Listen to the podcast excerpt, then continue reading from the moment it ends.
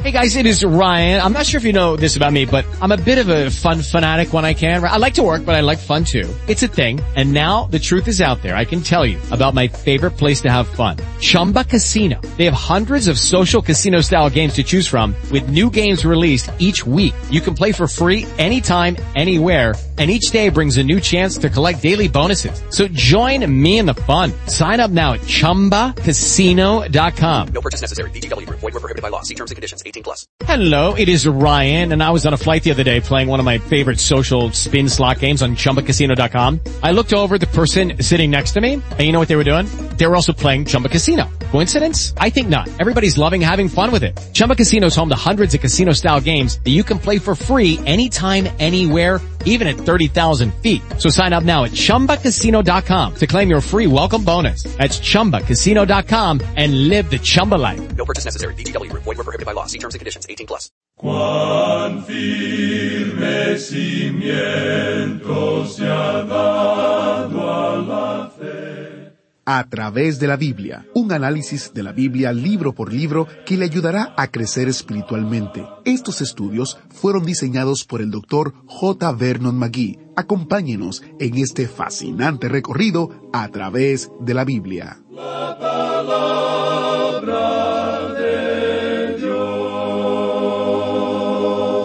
Si usted desea ayuda práctica para saber cómo confiar en el Señor y caminar con Él cada día, usted no querrá perderse el programa de hoy. Nuestro maestro Samuel Montoya explorará 22 mandamientos para cada creyente en nuestro estudio final en Primera de Tesalonicenses. Es una lista favorita para muchos cristianos. Iniciamos nuestro tiempo en oración. Padre Celestial, Gracias porque podemos estudiar tu palabra. Gracias por el privilegio que tenemos de poder venir a ella, conocer tu voluntad y saber cómo podemos vivir para tu gloria. Te pedimos, oh Señor, que el Maestro sea usado por ti para que enseñe tu verdad. En el nombre de Jesús te lo pedimos. Amén. Ahora iniciamos nuestro recorrido bíblico de hoy con las enseñanzas del Dr. Magui en la voz de nuestro maestro Samuel Montoya. En el día de hoy, amigo oyente, llegamos a la última sección de esta primera epístola a los tesaronicenses. Dijimos en nuestro programa anterior que tenemos aquí veintidós mandamientos. El Hijo de Dios no está bajo los diez mandamientos como una forma de vida. Él está sobre todo esto. El Hijo de Dios tiene que vivir en un nivel mucho más alto que eso. Y aquí tenemos algunos de estos mandamientos y son muy prácticos. Estos mandamientos son para la vida diaria. Es algo maravilloso, glorioso, el poder seguir mirando y esperando la venida de Cristo. Pero también es muy importante que sigamos andando y caminando aquí en el lugar donde nos encontramos, ya sea en el hogar o en la fábrica, en la oficina, en el colegio, en el taller, donde sea, donde quiera que seamos llamados a andar. Aquí Pablo nos dice que el Señor Jesucristo dijo, Si me amáis, guardad mis mandamientos. Hay muchos creyentes hoy que ni siquiera le han escuchado y aquí tenemos sus mandamientos. Él los presenta aquí en realidad de la misma forma en que se dan las órdenes militares. Son muy breves y directas, y son dadas de la misma manera en que un sargento se las daría a sus soldados. Tenemos una terminología militar aquí, y como vimos en nuestro programa anterior, debemos colocarnos o vestirnos con la coraza de fe y de amor, y colocarnos la esperanza de salvación como yelmo. Ahora, comenzando con el versículo once, tenemos el primer mandamiento. Se nos presentan aquí agrupados en racimos, es decir, que algunos de ellos son relacionados unos con otros, y vamos a destacar eso. En el versículo once tenemos que debemos animarnos los unos a los otros. En su primera parte leemos, por lo cual, animaos unos a otros. Este es el mandamiento número uno. Esto quiere decir que debemos darnos ánimo el uno al otro en la fe. Luego el segundo mandamiento es, y edificaos unos a otros, así como lo hacéis. Ellos estaban haciendo esto en Tesalónica. Y usted y yo debemos estar trabajando como en equipo. Debemos estar presentando la palabra de Dios. Luego en el versículo doce de este capítulo cinco de la primera epístola a los tesalonicenses leemos os rogamos, hermanos, que reconozcáis a los que trabajan entre vosotros y os presiden en el Señor y os amonestan. Y aquí tenemos el tercer mandamiento. El cuarto se nos presenta en la primera parte del versículo trece, donde dice, y que los tengáis en mucha estima y amor por causa de su obra. Y luego encontramos el número cinco que dice, Tened paz entre vosotros. Estos tres últimos mandamientos que hemos mencionado parecen pertenecer juntos.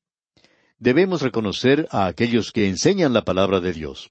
En realidad, Pablo está hablando aquí de una situación local, peculiar de Tesalónica.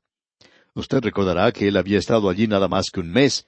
Él les enseñó y comenzó la iglesia, podríamos decir, de la nada.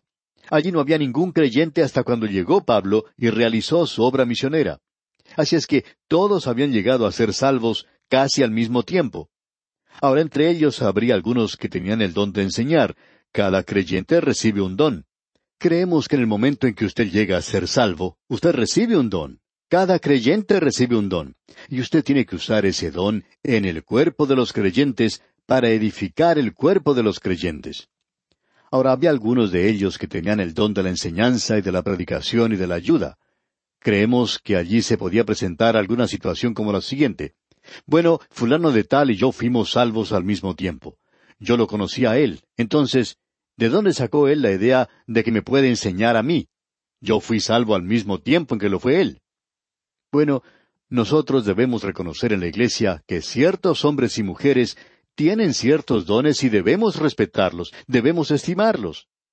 Nos dice entonces en el versículo doce lo siguiente os rogamos, hermanos, que reconozcáis a los que trabajan entre vosotros y os presiden en el Señor y os amonestan.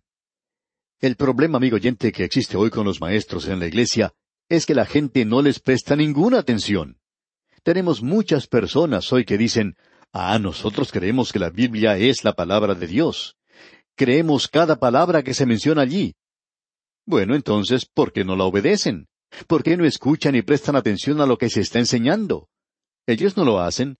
Es como si no tuviera sentido para ellos hoy.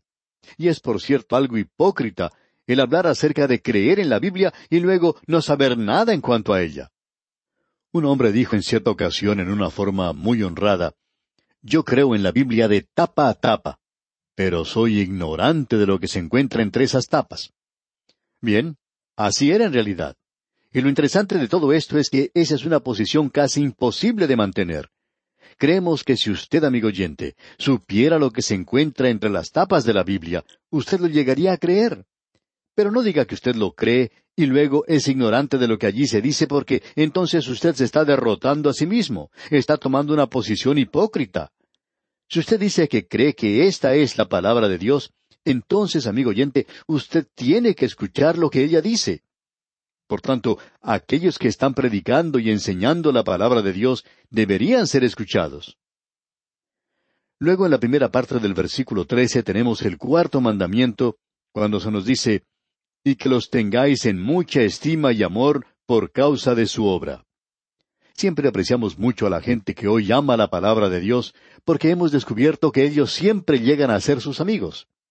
Una de las cosas que nos gusta mucho en cuanto al ministerio radial es la cantidad de amigos que Dios nos ha dado por todas partes. Hay muchos que nos escriben y nos dicen que sus hogares tienen las puertas abiertas para nosotros. Bueno, quizás sería imposible para nosotros aceptar todas esas invitaciones, ya que no podríamos visitarlos a todos. Pero cuando llegamos a visitar sus ciudades, hacen tantas cosas por nosotros, revelan un gran amor para nosotros. Amigo oyente, cuando ellos revelan ese amor para con nosotros, nos revelan que están honrando la palabra de Dios hoy, porque creen que estamos enseñando la palabra de Dios. Por lo menos estamos tratando de hacer eso. Y luego prosiguiendo con este versículo trece, el quinto mandamiento es, tened paz entre vosotros. Y todo esto viene en un solo paquete, digamos. Uno no puede tener a toda la gente tratando de gobernar la iglesia. Y uno no puede tener a toda la gente tratando de guiar una organización que es creyente. Es necesario tener a ciertas personas que hagan eso. Creemos que uno de los grandes problemas en muchas iglesias es como dice el antiguo refrán, muchas manos en un plato causan mucho garabato. Es necesario tener a alguien que sea el líder, y esa persona tiene que ser la que los demás deben seguir. Y cuando usted tiene eso, entonces tiene paz. Pero cuando todos están tratando de hacer su propia voluntad, entonces no hay allí ni armonía ni paz. Así es que todo esto va junto, como podemos apreciar. Ahora, en la primera parte del versículo catorce, tenemos el sexto mandamiento que dice, También os rogamos, hermanos, que amonestéis a los ociosos. Esto es algo normal y natural, que amonestéis a los ociosos. La idea aquí es que estos no están andando con los demás. En realidad hay personas que pierden el paso. Pensamos que son aquellos que siempre quieren hacer las cosas solos. No quieren trabajar junto con la iglesia. Hacen su pequeña tarea y no quieren apoyar la obra de Dios. Y aquí dice Pablo que amonestéis a los ociosos. Y luego dice, en este mismo versículo catorce, que alentéis a los de poco ánimo. ¿Qué quiere decir con esto de alentar a los de poco ánimo? Bueno, se está refiriendo aquí a aquellos que se encuentran desanimados. No está hablando de personas que tienen problemas mentales, sino que debemos ayudar a estos a que vuelvan a tomar el paso. Hay personas que son temerosas en cuanto a actuar para Dios y necesitan ser animados. Hay muchos santos hoy que necesitan que alguien ponga sus manos en el hombro y que les diga, hermano, usted puede realizar esa tarea. Yo estoy con usted, estoy orando por usted. Y esto es algo realmente maravilloso. En cierta ocasión, el doctor J. Vernon McGee, autor de estos estudios bíblicos, contaba que él había sido presentado ante el público como el hombre por el cual se había orado más en todos los Estados Unidos. Bueno, él dijo que no sabía si era cierto o no, pero que él había recibido miles de cartas en las cuales le decían, estamos orando por usted, y seguimos haciéndolo hoy. Y por cierto que él lo necesitaba. Amigo oyente, es algo que necesitamos hoy. Los de poco ánimo. A veces es algo natural que nos sintamos desanimados. Y aquí dice, que alentéis a los de poco ánimo. Y luego dice en este mismo versículo catorce, que sostengáis a los débiles. Esos son aquellos que son débiles en la fe. No pueden marcar el paso con los demás. Son como pequeñas criaturas, son como niños no pueden marcar el paso y por tanto hay que ayudarles, hay que levantarlos. Es como esa historia que ya hemos contado en cuanto a esa pequeñita que iba cargando a su hermanito.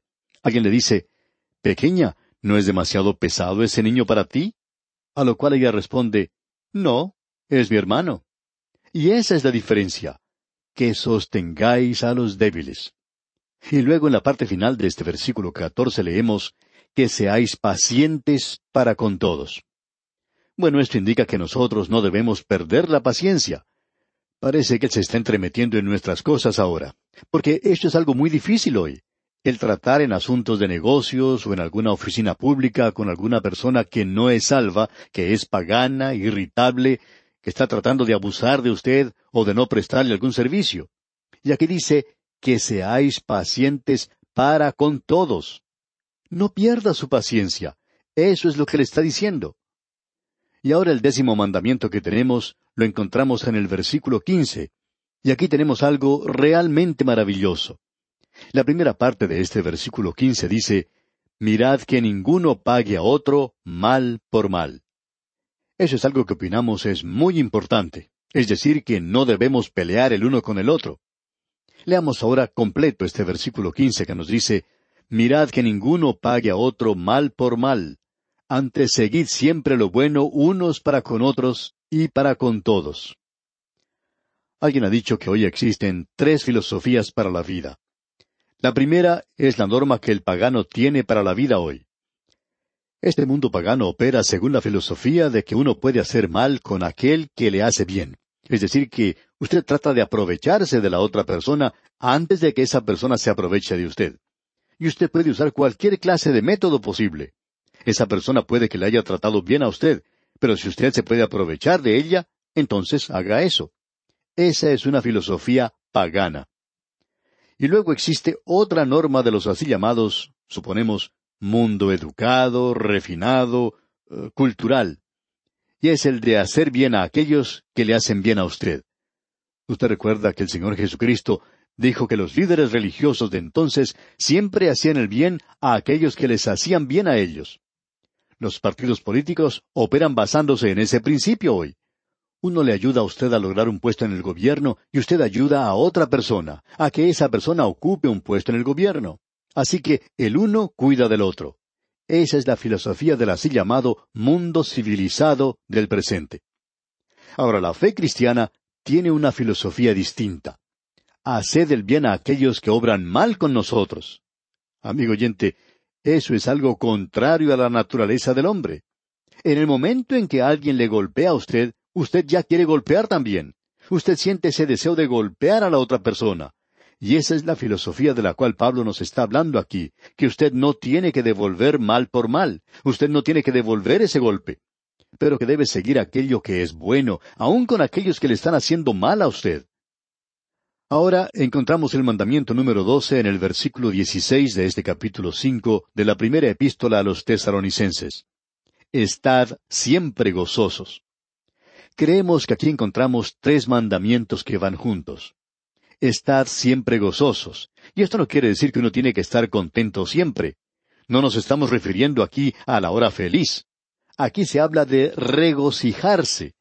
Y Pablo dice allá en su epístola a los filipenses, y eso lo escribió al final de su ministerio, regocijaos en el Señor, y otra vez os digo, regocijaos. Amigo oyente, ese es un mandamiento. Usted no encuentra eso en los diez mandamientos. Como hijo de Dios, usted no tiene ningún derecho de andar con esa cara larga. No tiene ningún derecho de andar como una persona contenciosa. Usted tiene que regocijarse siempre como hijo de Dios. Cuán maravilloso, amigo oyente, es poder regocijarse. De paso, digamos que esto es uno de los frutos del Espíritu Santo. Amor, gozo, paz. Y si usted no puede regocijarse ahora, entonces comience por leer la palabra de Dios, pidiéndole a Dios que ponga gozo en su corazón, y Él lo hará. Ahora, en el versículo 17 de este capítulo cinco de la primera epístola del apóstol Pablo a los tesalonicenses leemos, Orad sin cesar. Esto tiene que ver con una actitud en cuanto a la oración. No quiere decir que uno debe permanecer de rodillas todo el tiempo, sino que indica que debemos orar regular y constantemente en una actitud de oración. Y luego dice en el versículo 18, Dad gracias en todo, porque esta es la voluntad de Dios para con vosotros en Cristo Jesús. Y eso es dar gracias en todas las circunstancias. No una vez al año, sino todo el tiempo. Y él dice, porque esta es la voluntad de Dios para con vosotros en Cristo Jesús. Bueno, si usted nos viene a preguntar, ¿cuál es la voluntad de Dios para mí? Bien, nosotros en realidad no le podríamos decir, pero podemos decirle tres cosas que están en la voluntad de Dios para usted. Regocijarse siempre, orar sin cesar y dar gracias a Dios en todo. Esa es la voluntad de Dios para con nosotros. Y luego en el versículo 19 leemos, No apaguéis el espíritu. ¿Cómo puede uno apagar al espíritu?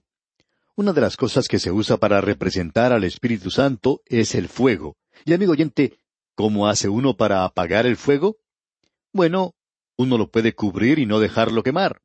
Y al apagar el Espíritu quiere decir que usted se niega a hacer la voluntad de Dios. Es decir, que usted no está escuchando al Espíritu Santo.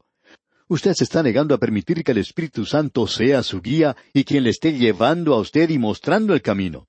Usted ha tomado sus propios asuntos en sus manos. Y usted y yo apagamos al Espíritu Santo cuando hacemos eso.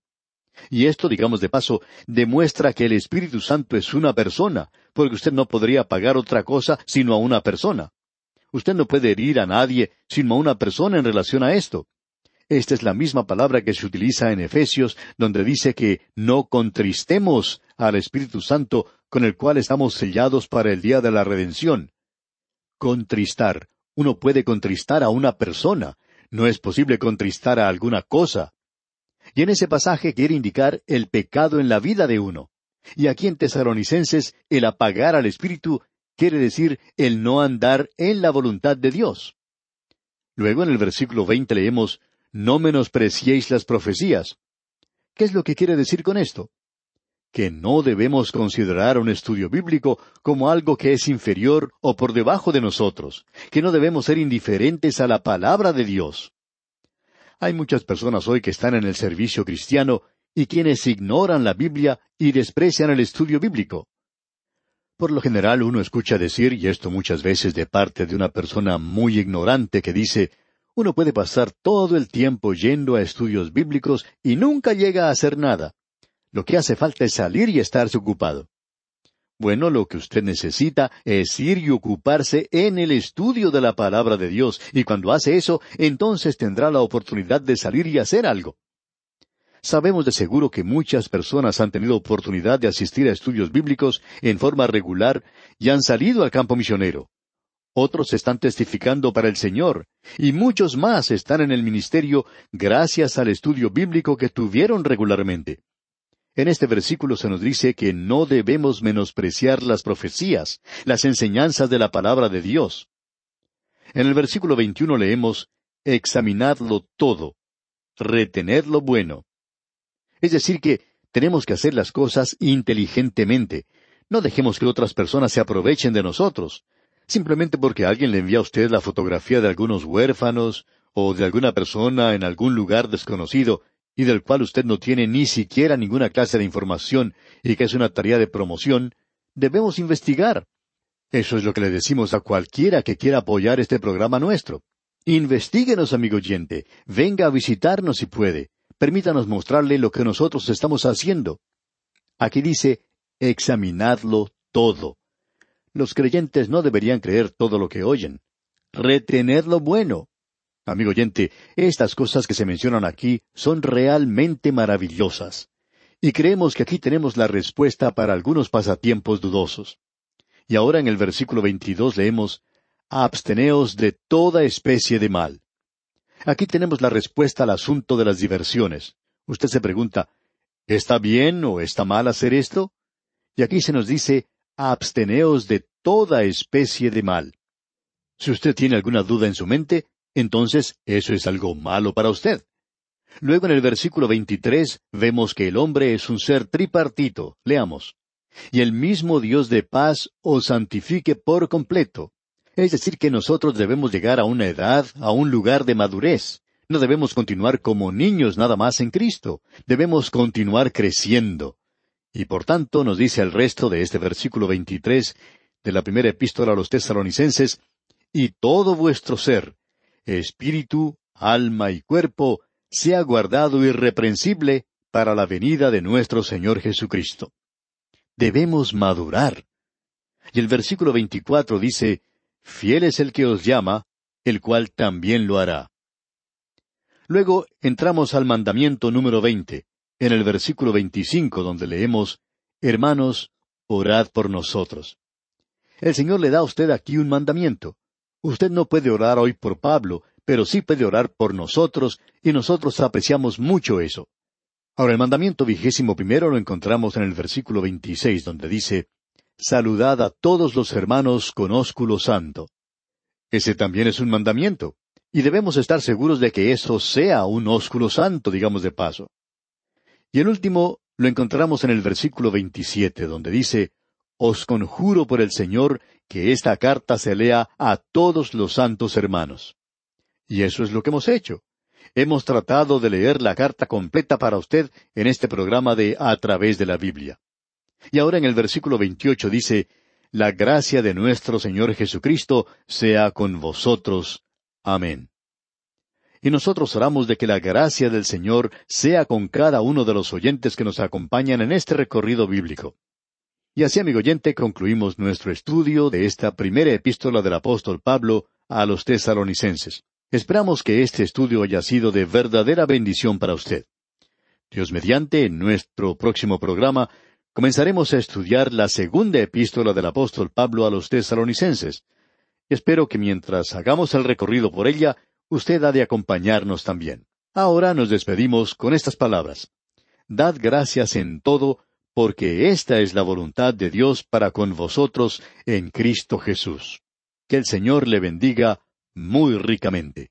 Agradecemos que nos acompañara en el estudio de hoy. Le invitamos a que visite nuestro sitio en internet a través de la biblia.org. Ahí puede suscribirse para recibir las notas y bosquejos de lo que estamos estudiando y noticias del ministerio. También encontrará la variedad de libros y materiales gratuitos que tenemos para usted. El sitio es a través de la biblia.org. Todo lo que hacemos es posible gracias al Señor y a personas como usted que se unen a nosotros en la obra de llevar la palabra entera al mundo entero. A través de la Biblia es una producción de Radio Transmundial.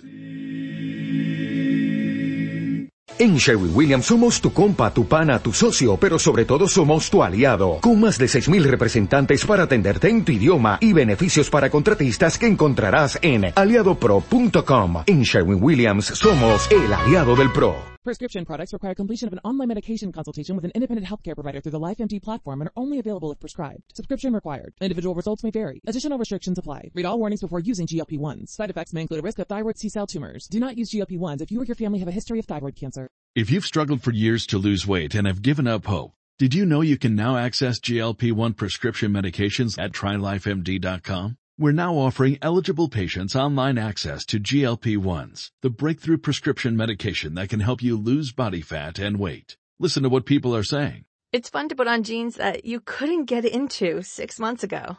Every morning, I look forward to getting on the scale. For anybody who's struggling with their weight, it's a godsend. And here's the best part. Your insurance may cover 100% of the cost of your medication. So go to TryLifeMD.com to have your eligibility checked right now. Get started today at trylifemd.com. That's T R Y L I F E M D.com.